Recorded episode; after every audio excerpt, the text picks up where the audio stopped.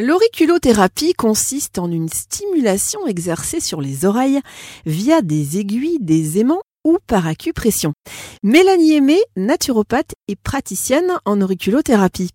Qu'est-ce que l'auriculothérapie et depuis quand est-elle pratiquée? Alors, cette technique moderne puise notamment ses origines dans la médecine traditionnelle occidentale méditerranéenne. À cette époque, l'auriculothérapie était pratiquée souvent par saignée, bien différente de celle d'aujourd'hui. On retrouve des témoignages chez les Égyptiens, chez les Turcs, chez les Perses et bien sûr évidemment également en Chine. Son utilisation remonterait à 2500 ans avant Jésus-Christ. Hippocrate aussi avait pratiqué cette technique sur l'oreille de ses patients en cautérisant des zones de l'oreille en fonction des pathologies qu'il rencontrait.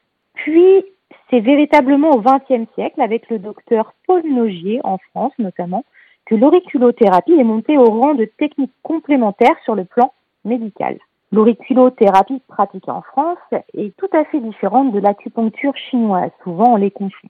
Le docteur Nogier, lui, a affiné ses recherches pour mettre en place une cartographie de l'oreille représentant un fœtus inversé.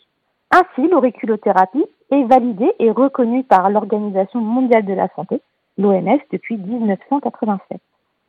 Et effectivement, l'auriculothérapie est une technique de réflexologie qui vise à stimuler des zones réflexes de l'oreille soit par une stimulation manuelle ou avec des outils comme des aiguilles ou des aimants.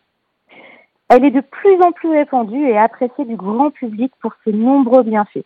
La stimulation des points choisis par le praticien enverra un signal au cerveau pour agir sur la partie du corps correspondant au trouble dont la personne se plaint.